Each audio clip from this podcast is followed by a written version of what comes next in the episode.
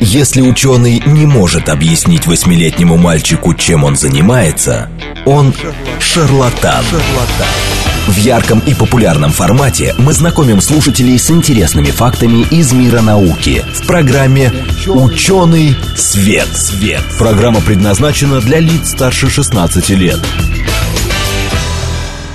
Здравствуйте, в эфире программа «Ученый свет», в которой мы отвечаем на вопросы об окружающем мире с научной точки зрения. Меня зовут Андрей Бычков, я автор и ведущий этой программы. У нас сегодня в гостях Юлия Кузнецова, научный сотрудник географического факультета МГУ, редактор а, просветительского и научно-популярного портала Медиа Лаба Медиа, кандидат географических наук. Юля, привет. Привет.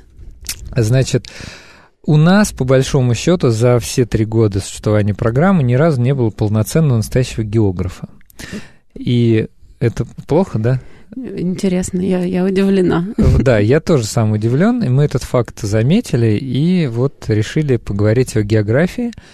А, сразу вспоминается, значит, какая-то вот школьная география, она там была физическая, экономическая, но в целом, мне кажется, что это очень значимая, важная для человечества наука, а, но а, для меня вот загадка.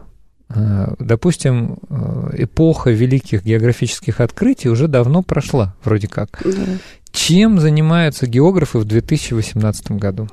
Такой классический вопрос ты же географ, ну, ты ж географ, столицы да. перечисли. Да, да, да. А, ну, во-первых, география современная, я бы сказала, это не одна наука, а целый комплекс большой наук. И она действительно делится, если так совсем на общем уровне, на физическую, экономическую или социально-экономическую. И занимается, собственно, ну, примерно всем на стыке с разными другими науками. Есть одно отличие географов неважно, во время географических открытий это происходит или в 2018 году, от всех остальных специалистов, наверное, у всех наук есть какое-то такое особое искажение, особо ценное. Так. Вот у географов я бы сказала, что это территориальное мышление, когда территориальный аспект, пространственный аспект добавляется к любому любому явлению, которое мы изучаем. Угу. И, соответственно, физические, физическая география занимается исследованиями климата, рельефа, водных объектов, состояния океана, а, как мигрируют химические разные вещества в грунтах и почвах. Я думал, что мигрируют исключительно животные. О, нет, мигрирует вообще все, и, и вверх, и вниз, и в стороны. А, и все равно всегда к этому добавляется вот эта самая территория, это пространство. Если а, во временном аспекте могут думать многие другие специалисты, там историки, например, в первую очередь, да, на ум приходит, угу. то вот именно пространственная такая штука, она им отличает как раз географов. Я хотел вот что сказать, я совсем забыл наших слушателей предупредить, что программа-то у нас выходит в записи, ну не в прямом эфире, но в общем, я надеюсь, что я от вашего лица постараюсь задать Юле все вопросы, которые, которые, может быть, вам бы хотелось узнать. Напомню... Новогодние праздники. Да, да, да. Не, ну, мне кажется, тема очень интересна. А, напомню нашим слушателям, у нас в гостях Юлия Кузнецова, научный сотрудник географического факультета МГУ, редактор Лаба Медиа, кандидат географических наук. Мы сегодня говорим о том, чем занимается современная география. И вообще говоря, в географии есть, э, в географической науке есть вещи, которые, прямо скажем, интересуют широкие массы людей. А, и об этом очень часто говорят в СМИ. И мы сегодня этого тоже коснемся, потому что, ну, например, не поговорить об изменении климата или не поговорить о каких-то землетрясениях и других опасных mm-hmm. явлениях был бы просто грех, и, в общем, мы, мы об этом обязательно поговорим. Так, значит, у нас есть физическая география, как там мигрируют вещества, как там еще... Какие еще виды географии есть? Социально-экономическая. Так, социально-экономическая. И это изучение э, населения, где люди живут, куда они опять же мигрируют и почему. Так. Это демографические науки, распределение по возрастным группам, где и почему это происходит, э, почему вот эти а, соотношения там, не знаю, пенсионеров и школьников в разных регионах разные, это все связано во многом с географическими аспектами. Угу. Есть еще помимо вот физической и социально-экономической географии такое, ну, даже, э, не знаю, насколько это можно назвать полноценной прям наукой, но область исследований картография, геоинформатика. Это, возможно, многие это воспринимают скорее как метод анализа чего угодно, разных других географических явлений, но в любом случае это такая самостоятельная большая история, а, которая и помогает многим другим дисциплинам географическим, и при этом позволяет выходить на совершенно новый уровень, особенно в 21 веке, понимание многих процессов, многих явлений, а, возможно, совсем иное, чем это было даже 50 лет назад. А вот картография. Мне казалось, что сейчас, э, в 21 веке, а, картография находится в таком состоянии, что спутник а, фотографирует, и после этого большие машины вычислительные обрабатывают эти данные, складывают их, вычитают, и в итоге мы имеем компьютеризированную картинку в разных масштабах, которая дальше передается разным провайдерам, там, Гуглу, не знаю, Яндексу, там, еще там каким-то компаниям, и они уже это как-то на своих платформах размещают. Здесь есть какая-то еще ну, это совсем, вот все, что касается э, космических снимков, всем представляется такая очень практическая история, завязанная на навигаторы и карты городов. Это, безусловно, очень важно и нужно, угу. но это не столько наука, это уже чистая практика. Да, прикладная а вот, такая вещь. А, все геоинформационные системы, основанные в том числе на э, цифровых моделях рельефа, на космических снимках, они позволяют очень много других научных именно задач решать. Ну, например, э, хочется вам понять, как те же самые опасные вещества в городе мигрируют. Вот мы про миграцию много так, говорим. Да, да, да.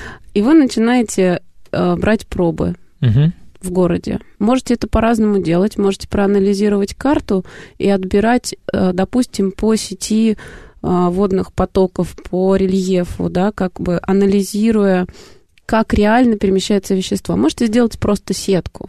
Угу. Ну, тут зависит от того, как хорошо вы понимаете территорию э, и сколько у вас денег. Вот просто сетку делать опасно всегда. А что означает что... просто сетка? Ну, вот регулярная сетка. Прям расчертили на квадратике. Ага. Есть у вас денег на 10 образцов, там, например, и вы сделали 10 узлов в, этой, в этих клеточках. Угу. А есть у вас денег на 100, вы сделали более густую сетку. А... Конечно, густота угу. сетки, она будет определять увеличение, ну, если вы делаете гуще сеть, увеличение качества э, точности результатов. Но очень часто именно понимание географической территории и грамотный анализ карты рельефа, карты той же самой застройки, а у нас угу. дороги часто идут не просто вверх-вниз, а они меняют направление стока, да, и так далее. Да. И вот здесь карты как раз могут вам помочь а, как дополнительные метод исследования территории, и вы можете гораздо более точно определить, куда деваются разные загрязнители, где они накапливаются, и получить гораздо более важные и ценные данные. Вот, кстати говоря, про застройку, про улицы, там на самом деле такое количество вопросов, но их даже как-то, я не знаю, мне сложно даже сформулировать, может быть, то, что мне, мне интересно.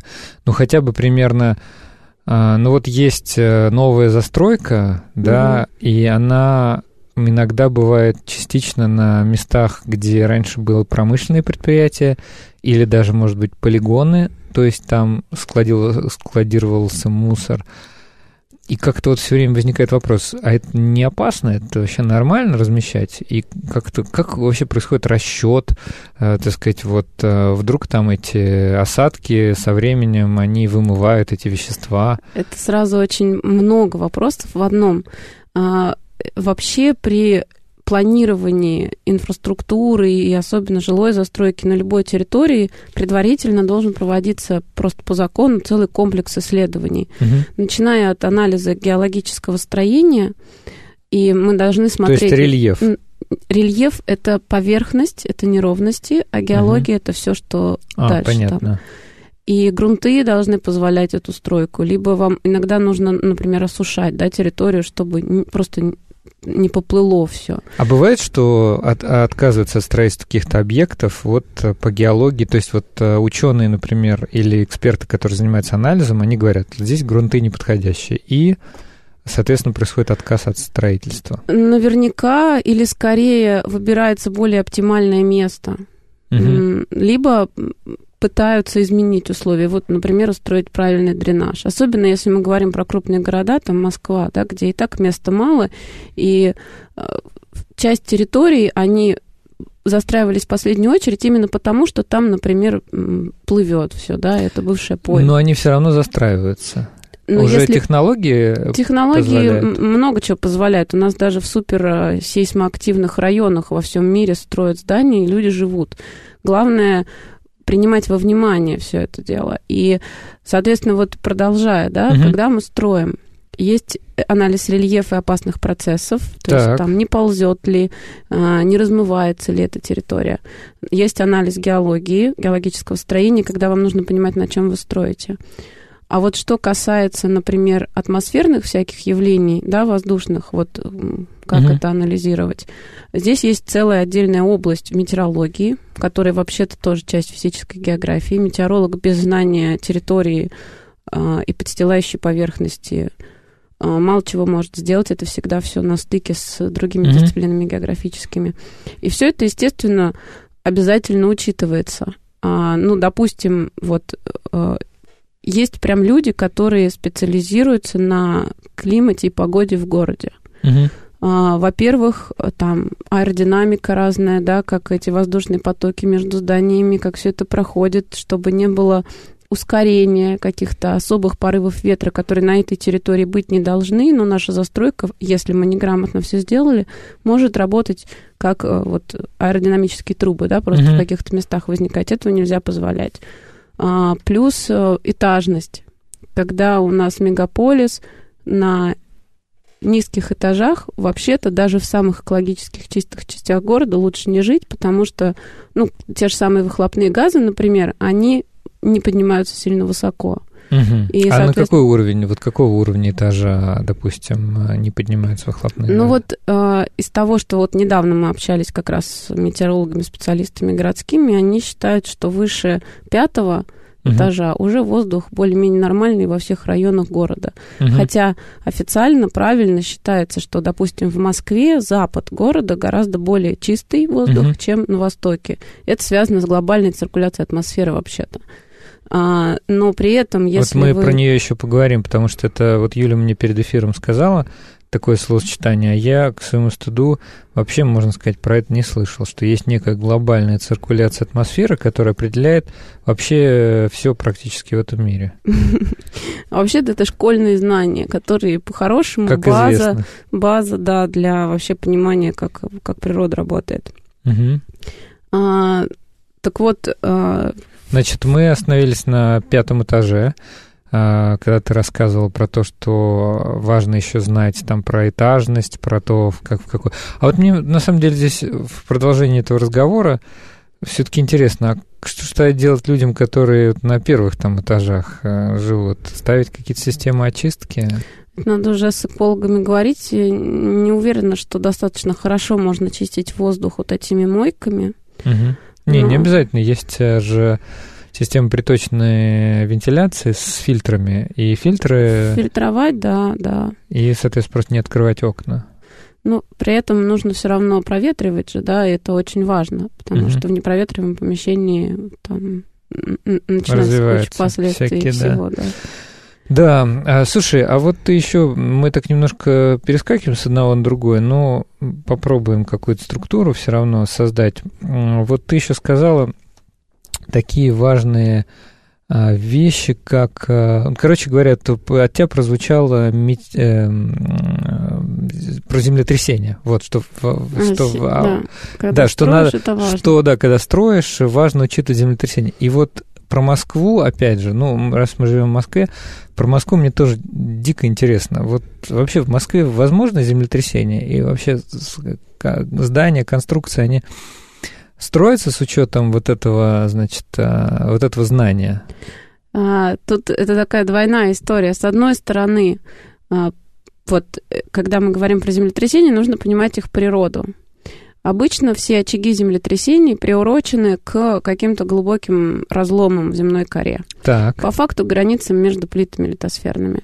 Это можно открыть э, атлас школьный в любом книжном даже посмотреть, открыть угу. седьмой класс, посмотреть, э, карту литосферных плит, которые все, мне кажется, более-менее даже так вот визуально Ну, я, помнят. я помню, что под Москвой никаких Да. разломов не находится. Вот. А, соответственно, Москва вроде как в безопасном месте находится. В Так. принципе, это отчасти так, но а, когда происходит землетрясение, это вот как мы, когда камень в воду бросаем, у нас волны пошли во все стороны. То же самое при землетрясении. Они идут вверх, вниз и во все стороны, вправо, влево и так далее.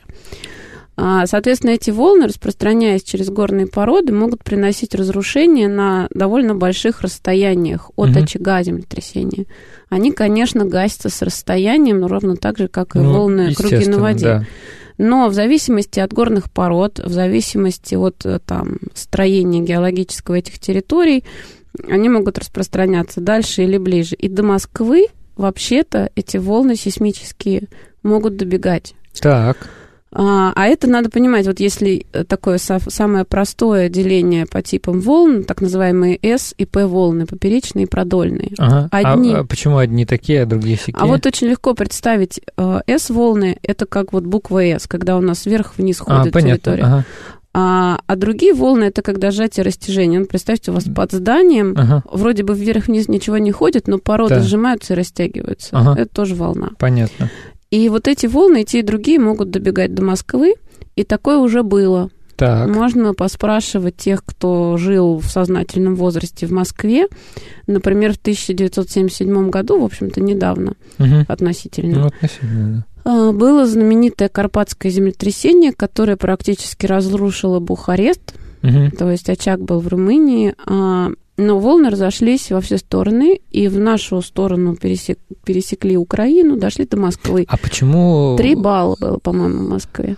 А вот почему в Карпатах-то происход- происходит очаг? Там А есть там какие-то... граница А, плит. там граница. Это вот знаменитый альпийско-гималайский пояс, который по всему, в общем-то, Средиземноморью проходит, разделяя африканскую плиту Мгм. и Европу, то есть вся Испания, Италия, Греция и соответствующие горы, там Альпы, Карпаты, Мгм. это все граница между плит. Потом она продолжается к нам на Кавказ, ну и дальше уже уходит в Азию. Эту границу там в Гималаях отделяет Индию от, от, от Азии. А вот на территории России, где а, находятся такие самые сейсмоопасные зоны, там, условно говоря, где, в отличие от Москвы, там не трех баллов можно ожидать, а там аж прям 8-9-бального землетрясения? Ну, во-первых, это, конечно, Кавказ.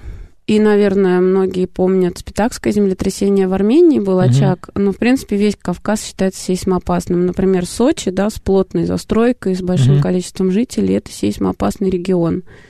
А А, какой силы там может быть а, землетрясение? Это надо смотреть э, прям вот карты, там точно не 9 баллов, но, по-моему, 7-бальная опасность там фоновая. А может быть, в отдельных местах больше. Это надо проверять вот прям конкретно. Но Мгм. факт тот, что туда точно добегает и все, что с Центрального Кавказа. Поэтому э, регион официально сейсмоопасный. Поговорите с жителями, и они вам расскажут, что регулярно там трясет. Конечно, не сильно, чаще Мгм. всего, иначе бы мы все об этом знали. А там 4-5 баллов может быть легко. А часто ли вот такое вот, а, как ты считаешь, 4-5-бальное вот на том же Кавказе? Да, Сочи? да. Ну вот в, в том же Сочи я просто много провожу там времени в экспедициях по своим научным делам. А, там местные жители рассказывают, что они ощущают землетрясение, а ощущаем мы примерно от трех баллов и выше. Мгм. Ну, не- там как минимум пару раз в год. Мгм. А это на самом деле может быть даже и хорошо, потому что надо понимать, как работает это все. Вот представьте два блока литосферы, да, коры, Так, ага. которые пытаются сдвинуться вдоль разлома. И они, там между ними нет дырки. Мгм. Они очень плотно прилегают друг к другу, они все неровные, и вот они пытаются сдвинуться, зацепились один за другой, и накапливается напряжение. Мгм.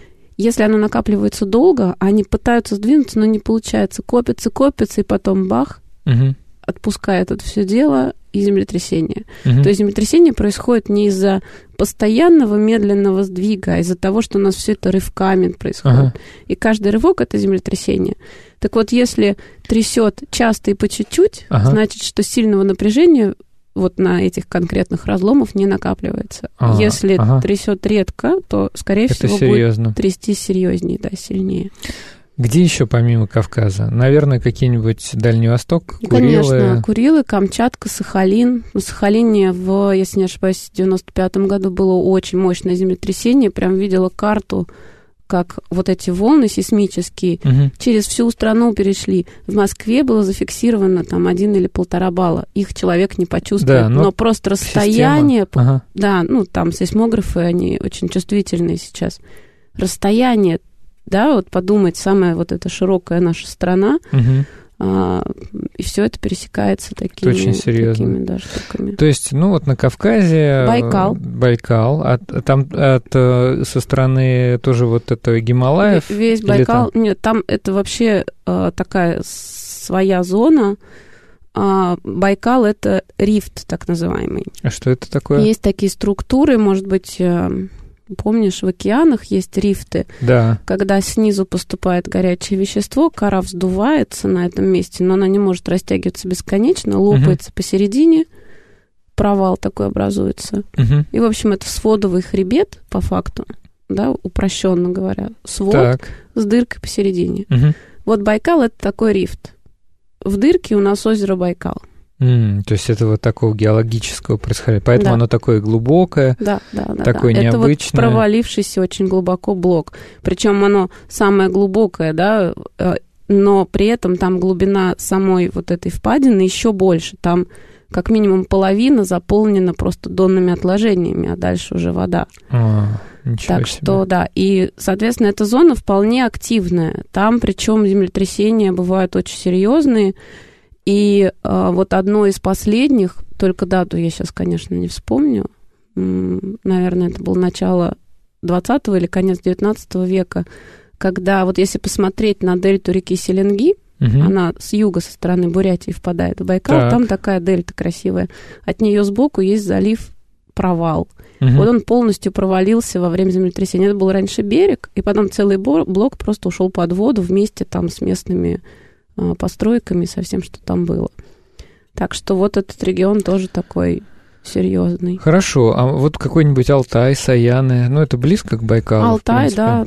Ну вот все вот эти горы, которые а, юга Сибири, угу. они, конечно, не такие активные чаще всего, как, например, Кавказ, но в целом там сейсмические все процессы. А можно ли вот перед э, перерывом, у нас как раз где-то полторы минутки, так эмпирически сказать, вот из того, что ты говоришь, что вот там, где есть горы, там, где есть такие вот неровности, сильные рельефа, там и выше вероятность землетрясений, или это не, не, нет прямой здесь э, связи? Это вот когда э, это сразу напрашивается, да, но, угу. но нет. Надо смотреть на активность этой горной системы. Например, Урал менее гораздо активен. Это старые очень горы, которые в основном разрушаются, но там серьезных землетрясений, таких как на Кавказе, быть не должно. Угу. А какие-то другие древние горы в мире, может быть, то же самое. Потом горы не всегда происхождения тектонического. Mm-hmm. Если вспомнить, например, знаменитые метеоры в Греции, наверняка сейчас там много туристов, многие представляют такие столбы, да, торчащие, или Монсеррат в Испании – это вообще не тектоника, это избирательный размыв. Вокруг угу. размыло более мягкие породы, а вот эти штуки остались торчать. Как это называется? Выветривание, эрозия? Вывет... Вот эрозия. Выветривание – это разрушение на месте просто из-за скачущих температур давлений а когда вода размывает... То есть прямой ну, связи с наличием горной системы нет? Нет, ну только если глаз наметан, ты уже начинаешь различать просто по форме самих гор, по, по формам склонов и пиков, э, насколько горы молодые или древние, вот это все. Ну, дело. тут надо быть географом, мы, может да. быть, еще во второй половине поговорим о том, как стать географом, где там учиться, чтобы стать географами. И обязательно продолжим, потому что мы вот тут а, говорили про как строить здания, про землетрясения. Мы вернемся после перерыва. Мы сегодня говорим о географии. У нас в гостях Юлия Кузнецова, научный сотрудник географического факультета МГУ, редактор Лабы Медиа, кандидат географических наук. В ярком и популярном формате мы знакомим слушателей с интересными фактами из мира науки в программе «Ученый свет». свет. Здравствуйте, в эфире программа «Ученый свет», в которой мы отвечаем на вопросы об окружающем мире с научной точки зрения. Меня зовут Андрей Бычков, я автор и ведущий этой программы. У нас сегодня в гостях Юлия Кузнецова, научный сотрудник географического факультета МГУ, редактор Лабы Медиа и кандидат географических наук.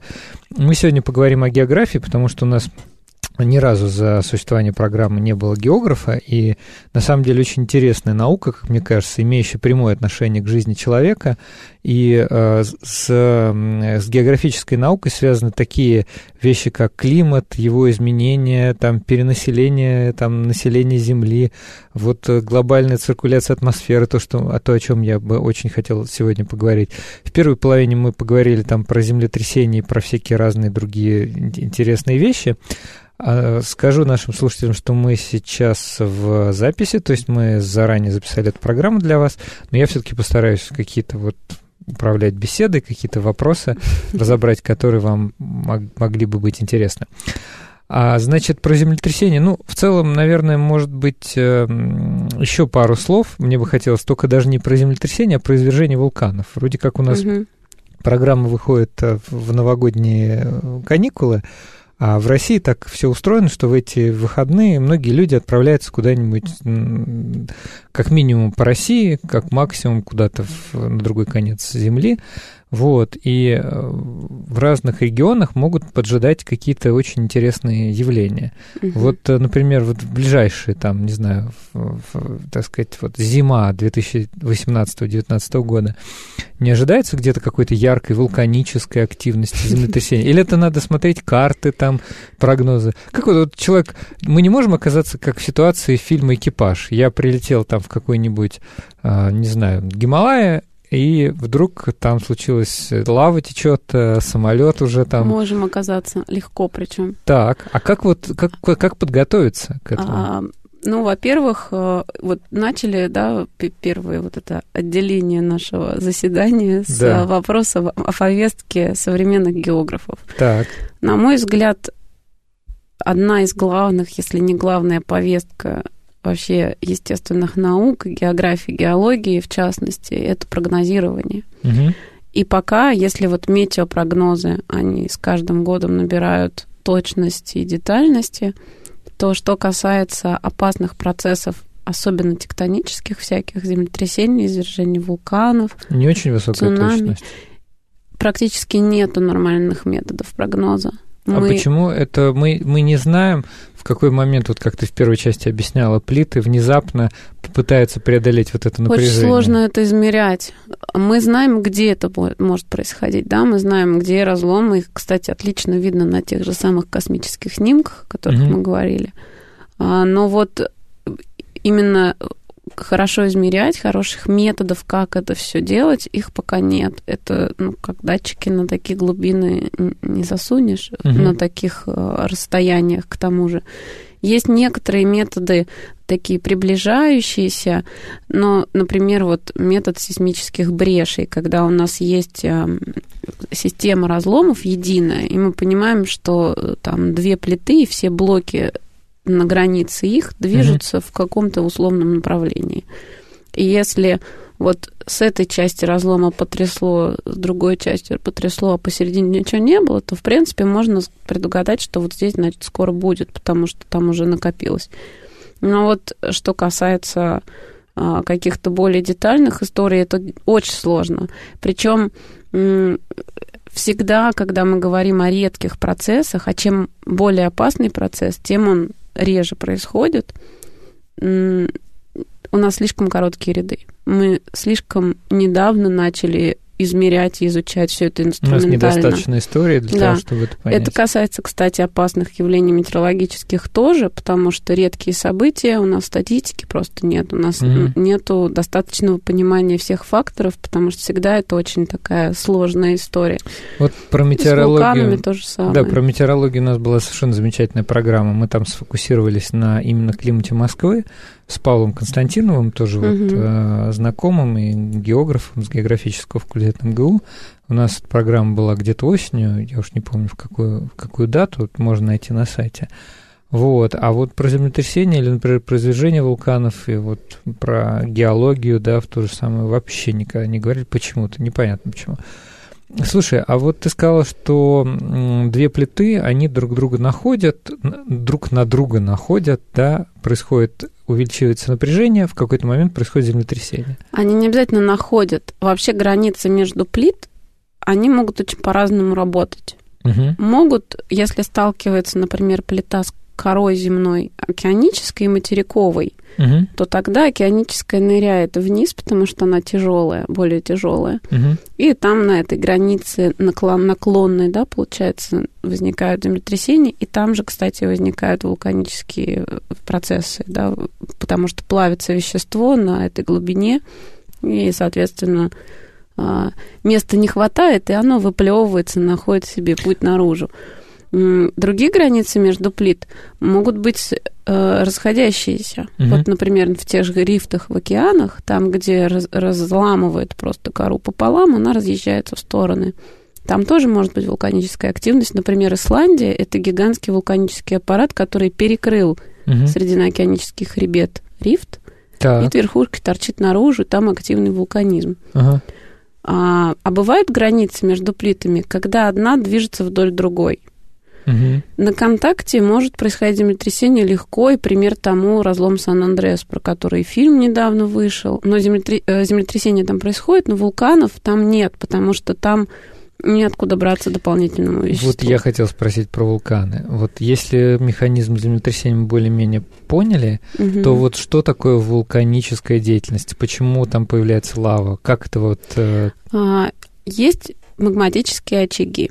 Ну, некие такие печки под корой, да, или на глубоких там слоях, где накапливается вещество, плавится. Угу. Природа этих очагов может быть разной. Самый распространенный сценарий, механизм развития вулкана, э, появление его, это вот как раз заныривание океанической коры под материковую. Она там плавится, вещество расширяется. Плавится под действием давления, что Температура ли, там растет с глубиной. У нас же там вообще горячо. Угу. А, ну, соответственно, объемы растут, им некуда деться, и они а, находят себе путь наружу, растут вулканы. Такова природа вулканов Камчатки, наших Курильских островов, а, вулканов Северной Америки в Кордильерах и Южной Америки тоже. Вот это все Тихоокеанское огненное кольцо по периметру почти полностью Тихого океана, это вот как раз такой сценарий. То есть океан подныривает под, все практически окрестные материки. А другой вариант – это когда расходятся плиты, и снизу поступает вещество, да, сопротивления особого нету, потоки эти выходят наружу в хребтах. Например, Исландия, про которую мы сказали. Есть третий вариант, который достаточно редкий, но это вот, например, Гавайские острова. Когда единичные точки плавления возникают угу. просто посередине плиты, и опять же, вещество накапливается, наружу выходит, вулканическая активность.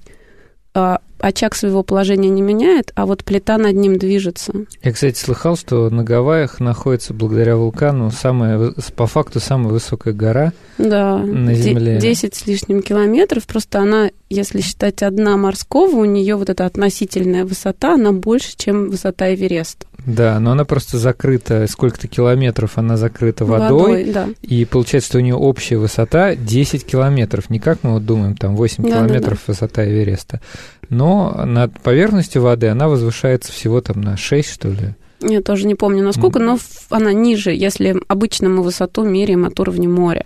Да, от вот. уровня моря высокий Эверест. А Это... А если брать полностью высоту вот всей постройки. Это просто такой очень интересный факт. Вы знаете, если вы хотите блеснуть эрудицией перед своими знакомыми, вот спросите, а где находится самая высокая гора? И вот оказывается... А вообще на Марсе. Ну да, вообще на Марсе, по-моему, 30 километров, что ли, 20 есть с чем-то, это вулкан Олимп на Марсе. Кстати, на Земле таких гор не растет, опять же, потому что у нас есть наша география, наша атмосфера, наша гидросфера, которые вот это, ага. разрушают рельеф. С одной стороны, есть процессы, которые его создают, и, и когда мы говорим про такие высокие постройки, это чаще всего все-таки тектоника, угу. это горные системы, вулканические аппараты и прочее. Но масса процессов, которые действуют на поверхности Земли, они, наоборот, стремятся ну, все это разрушить. Та самая эрозия, вымывание. Эрозия, там, ветровые всякие процессы, ледники разрушают и все прочее. А, вода в смысле вол, волнения и, про, и так далее. Хорошо, вот еще, значит, э, последний вопрос про землетрясение вулкана, который мне был интересен.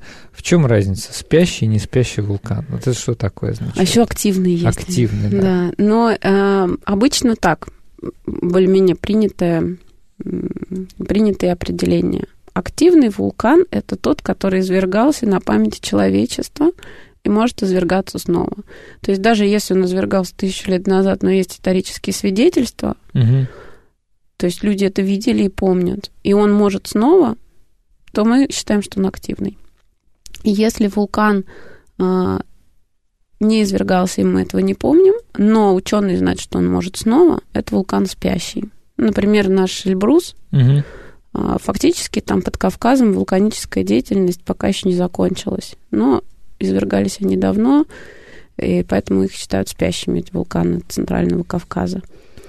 А, соответственно, потухший вулкан – это тот, который уже, он вырос как вулкан, состоит из лавы и пепла, все как положено. Есть кратер, там есть жерло, все нормально. Но вулканическая Но деятельность уже закончилась, уже закончилась, и никаких да. шансов на ее восстановление. Да, например, большая часть вот этих вулканов Гавайских островов, которые, вот начала говорить, плита движется над очагом, и в какой-то момент вулкан как бы отъезжает от своего источника питания. И тогда следующее извержение, по сути, выращивает новый вулкан. Растет дуга вулканическая. Mm-hmm. И тогда а, обычно вот когда, если детям просят рассказать про вулканы, я их всегда спрашиваю, сколько активных вулканов на Гавайях? И они начинают считать острова. Ага. На самом деле один, потому что, ну вот, потому что идет постройка. цепочка. Да, то есть тот только, который над очагом, а все остальные уехали, они потухли. То есть они больше не должны. Вот удивительное дело. Что-то я из этого, из курса школы такого не припомню. Ну ладно, наверное, рассказывали. А я еще очень хотел э, вернуться к глобальной циркуляции атмосферы. Как представляется, так. это какое-то очень значимое явление, вот, которое определяет много чего на нашей планете. Вот, я хотел тебя спросить, что определяет эту глобальную циркуляцию, ну и вообще, что это за такое явление? Ну, во-первых, роль атмосферы, газовой оболочки нашей планеты недооценить, наверное, невозможно. Угу. Она участвует примерно во всем. Ну, как минимум, нам нужен кислород, нам нужна защита от вредного ультрафиолета и от космических всяких тел, которые на нас падают. А, в общем, Мы еще летим благодаря нее на самолете. Да, подъемная сила. Да, да, да. И, в общем, во, во всем участвует. Но если мы говорим про любые географические, природные явления и процессы, и про даже экономические вещи географические, когда мы говорим про расселение, про планирование инфраструктуры и прочее, все это напрямую зависит от атмосферы, потому что она определяет а, расположение природных зон. Угу. Она зависит напрямую от соотношение суши и моря, и в свою очередь влияет на то, как эти границы между сушей и морем могут меняться. Угу. Именно вот эти глобальные вещи в атмосфере происходящие могут влиять как на положение, не знаю, субтропиков на карте мира, так и на наличие течений в океанах, так. так и на наличие рыбы у каких-то берегов, которые кормят там целую страну. Угу. И при этом глобальная атмосферная циркуляция определяет э, наличие экологически чистых и, наоборот, самых грязных районов Москвы. Так что на разных масштабах эта вещь важная. А по сути циркуляция это ну, перемешивание да, по определенным законам. А это вот законы, они какие-то фундаментальные, то есть означает, условно говоря, каждый год, там, в июне, например, над Сахарой формируется какая-нибудь там область пониженного, повышенного атмосферного давления. После этого эти ветра задувают в сторону там Средиземноморья. Вот, вот такое, это я фантазирую, но... Ну, по сути, да, но тут на самом деле все очень логично и просто, если один раз понять. Вот если так на совсем... Сколько лет надо учиться в МГУ, чтобы один раз понять? Один раз понять базовые вещи про циркуляцию можно за один урок географии, если грамотно все объяснить. Так. Если так совсем коротко, то, я думаю, все представляют, как солнце на Землю светит, солнечные лучи. Ну, да. Вот допустим. они проходят через атмосферу, поглощаются землей, и уже Земля нагревает воздух в mm-hmm. нижнем слое, в котором мы живем. А дальше надо понимать, как, собственно, количество тепла меняется в зависимости от того, под каким углом светит солнце. Mm-hmm. Вот если представить себе наш шарик, на экваторе все время солнце высоко очень над горизонтом, mm-hmm. там жарко, влага очень активно испаряется, воздух насыщенный вот этими водяными парами, теплый, легкий, поднимается наверх, формируются облака, каждый день идет дождь. Дальше вот они поднялись наверх, подостыли, растеклись к тропикам, угу. нужно куда-то деваться, они опускаются вниз, эти воздушные массы. Снизу тропики, приближаясь к поверхности, воздух нагревается снова, просто от поверхности, от да расширяется, а они влагу-то свою уже выпустили на экваторе, а тут еще, еще, да, еще нагрелся воздух дополнительно. Ага. Влажность еще меньше, воздух сухой и жаркий. И у нас с вами в тропиках формируются пустыни Сахары пустыни. и прочее. Вот это, это вот Персидский залив. Вот да, да, да, это все вот это. А дальше вот он опустился в тропиках, уперся в землю, ему нужно куда-то деться. Угу. И он поворачивает, вот как вы воду льете на пол, она начинает растекаться в стороны. Так и здесь растекается часть, возвращается к экватору, у нас дуют пассаты знаменитые. Угу. Пассаты, встречаясь вдоль экватора, образуют вдоль преэкваториальное течение в океанах во всех. Так. Часть этого воздуха поворачивает не к экватору, а наоборот на север, к умеренным широтам. Угу. Там они как бы объединяются в единую такую структуру, их разворачивает из-за вращения Земли, и у нас формируется ну, так называемый западный перенос. Вот в Москве мы живем вот в таком а, климате, вот в этой части циркулирующей атмосферы. К mm нам большая часть осадков, погоды приходит с запада, а, с Атлантики. Иногда что-то может прорываться с юга или наоборот с севера, но глобально у нас с запада на восток все переносится. Это И поэтому же роза ветров в Москве с запада на восток. Да, роза ветров у нас определяется во многом именно этим. А, и поэтому у нас э, Капотня находится на востоке, а не на западе а все самые чистые экологические районы, там западные все эти Филикунцево и прочее, это все Восток. Ну, то есть там как бы проблема не в том, что Капоть неплохая, а потому что, наверное, Ой, учитывая, да, эту розу ветров, изначально заводы, в частности, московские нефтеперерабатывающие, строили как раз в таком месте, чтобы ветер сдувало из Москвы, а О не, том и речь. не на Кон... город. Да, конечно, чтобы Москва сама себя не, не угробила. А, и дело не в том, что Капот неплохая, просто район, в котором много, да, вот этих промышленных каких-то объектов. Ну, там МНПЗ прежде всего, насколько да, я понимаю. и а, с них все сдувается преимущественно на восток. А, так, вот, вот получается, что глобальная циркуляция... А у, ага, слушай, очень интересно, на самом деле, ты, мне кажется, рассказал, но мне кое-что стало понятно. А вот около полярной области? А около полярных областей там всегда холодно, потому что солнце... Там просто угол все время. Угол, да, маленький, солнце низко над горизонтом, угу. и а, так сильно не может нагревать, часть просто проскакивает над, над поверхностью, да. Угу. А, холодный воздух тяжелый, он все время опускается вниз и начинает стекать с полюсов в сторону умеренных широт, поэтому к нам иногда что-то попадает а, вот в умеренные вот широты. Как раз да. похолодания, которые бывают. Ну, это вот с Арктики, да, что-то приходит. Слушай, а вот что ты думаешь по поводу так называемого глобального потепления? Мы... Ну, оно есть.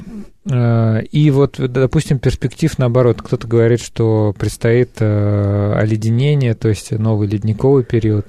Какие сейчас господствующие гипотезы, представления, теории в, в мире географии а, по поводу будущего Земли? Насколько по поводу этого стоит переживать? Ну смотри, здесь нельзя путать а, масштабы явлений. Угу. Оледенения, межледниковье были и будут, скорее всего, мы живем... Все это циклический процесс. Да. То становится то холоднее, то теплее. Да. Мы... А с чем это, кстати, связано? О, здесь очень много причин, скорее всего, планетарного масштаба. В первую очередь, там это может быть их целый набор. А, небольшие изменения угла наклона оси, какие-то орбитальные штуки. То есть там такая сложная история, угу. которая до сих пор, на самом деле, доказывается, изучается. Но штука в том, что мы живем сейчас в межледниковье который длится последние там, 10 тысяч лет, называется Голоцен. Угу. До него был ледниковый период. До него было новое межледниковье и так далее. Вот за последние там 2 миллиона лет климат туда-сюда скакал регулярно. Ледниковых периодов было много, и межледниковья было много. Да. Причем каждое следующее а, было холоднее, чем предыдущее. Ага. Последнее оледенение называется Валдайское у нас. Оно дошло вот примерно до Валдайской возвышенности, чуть не дошло до Москвы. Было очень холодно, лед был такой жесткий, и он не мог так далеко на юг продвинуться. А перед ним, примерно 150 тысяч лет назад, было московское оледенение, когда южная граница ледника доходила прямо до Москвы. Угу. И тут мощность льда, там в разных книжках по-разному пишут э, те, кто пытается оценить по каким-то геологическим следам. Ну, порядка там тысячи метров могла быть такая Антарктида. Километр. Да, в Москве. А как что-то растения росли? Не росли. То есть это прям была голая земля? Ну, как Антарктиду, вот представьте себе сейчас, так и...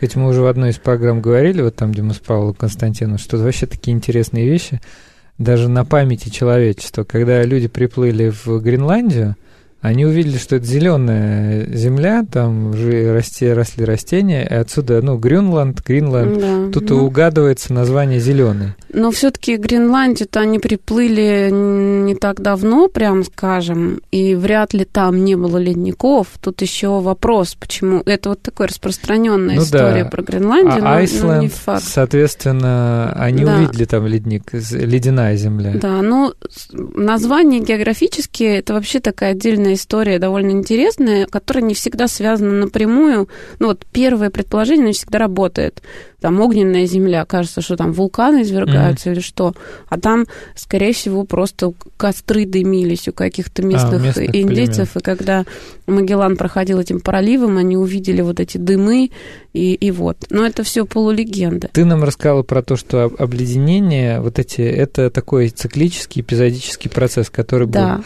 А вот по поводу потепления, вот это что? Здесь имеется в виду, что это просто элемент вот этого цикличности или просто хозяйственная деятельность человека. Вот это одна из главных, э, один из главных вопросов, которые сейчас пытаются решить климатологи. Вот на эти большие волны изменений оледенения межледниковья накладываются более мелкие колебания. Угу. И даже за последние 10 тысяч лет этих колебаний было много. Там был римский климатический оптимум, когда был существенно теплее, чем сейчас. А был малоледниковый период пару сотен лет назад, когда был, наоборот, сильно холоднее. Угу. Ну, сильно. Пару градусов – это уже довольно серьезные различия. А сейчас мы находимся на стадии потепления.